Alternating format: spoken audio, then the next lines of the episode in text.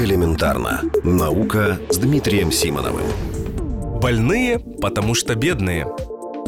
Богатые люди живут дольше, бедные – меньше. Богатые болеют меньше, бедные больше. Причины понятны. Богатые могут позволить себе более качественные медицинские услуги, а бедные часто не могут вообще себе их позволить. Отличается еда и стиль жизни. Это очевидно.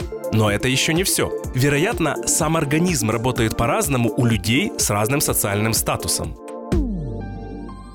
В журнале Science недавно были опубликованы результаты экспериментов, поставленных группой ученых из Соединенных Штатов Америки, Канады и Кении над макаками-резусами. Целью этих экспериментов было выяснить, как социальный статус приматов влияет на работу организма, в том числе иммунной системы. В общих чертах авторы исследования сделали следующее. Несколько десятков самок макак они расселили по разным социальным группам. При этом каждое животное заняло свой социальный статус, который зависит от того, когда оно пришло пришло в группу. Чем позже это случилось по отношению к другим членам группы, тем статус ниже. И наоборот, у тех, кто появился в группе первыми, статус был выше.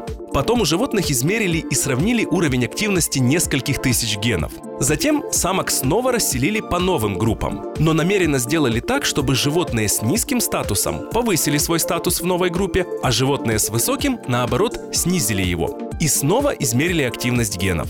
Оказалось, что активность генов зависит от того, какой статус занимает животное. И она меняется со сменой статуса. В частности, это касается генов, связанных с работой иммунитета. Переносить результаты этих экспериментов без оглядки на человека нельзя. Но, скорее всего, мы имеем дело с еще одним аргументом в пользу того, что социально справедливое общество – это здоровое общество.